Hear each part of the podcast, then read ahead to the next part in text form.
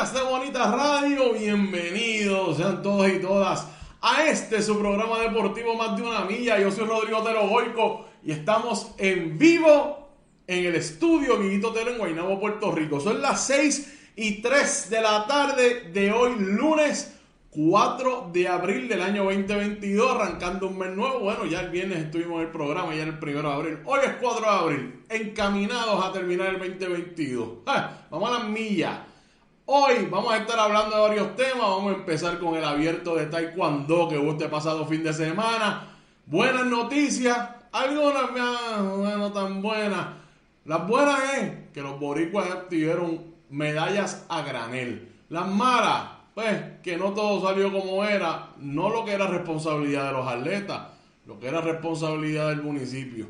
Vamos a hablar de eso. Vamos a hablar también de las grandes ligas. Esta semana, el jueves particularmente, arranca el béisbol de las grandes ligas.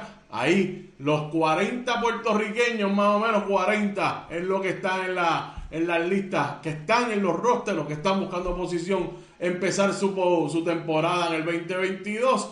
Pero la historia de Grandes Ligas, al menos que se relaciona con nuestro país, es la entrevista que le ha dado Carlos Beltrán a un periodista norteamericano hablando sobre el escándalo de señales. ¿Qué tuvo que decir Carlos Beltrán? Vamos a estar hablando de eso también. El baloncesto superior nacional también arranca esta semana. El mundial de 3 para 3 de baloncesto. Ya Puerto Rico conoce quiénes son sus vecinos de grupo. Vamos a estar hablando de quiénes son.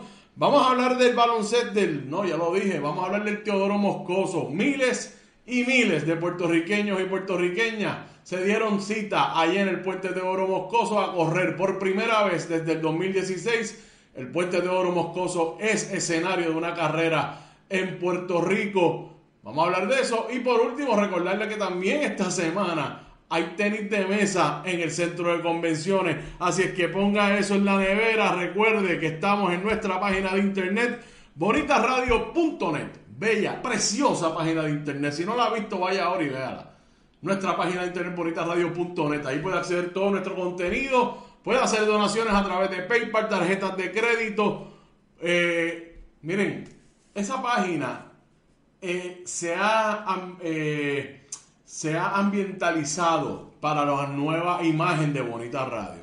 Y yo les tengo que decir, la primera vez que entré me llegó una grata sorpresa de lo diferente que se ve, pero a la misma vez consona con todo lo que nosotros hemos propuesto históricamente. Vaya allá a la página, allí puede ver todo, ahí se publican las investigaciones que Carmen Enita Acevedo nos trae eh, en este proyecto. También pueden hacer las donaciones, como dije, PayPal o tarjetas de crédito y lo pueden hacer también a través de ATH Móvil, buscándonos en la sección de negocios como Fundación Periodismo 21. Rápido y fácil. Negocio, Fundación Periodismo 21. Eso que está ahí, míralo ahí. Usted ahí puede hacer la donación si usted quiere y así lo desea. También pueden enviar cheques giros postales a nombre de la Fundación PMB 284, PO 194000, San Juan, Puerto Rico 00919-4000. Miren, recuerden que estamos en Twitter como Bonita-Radio, en Instagram como Bonita Radio.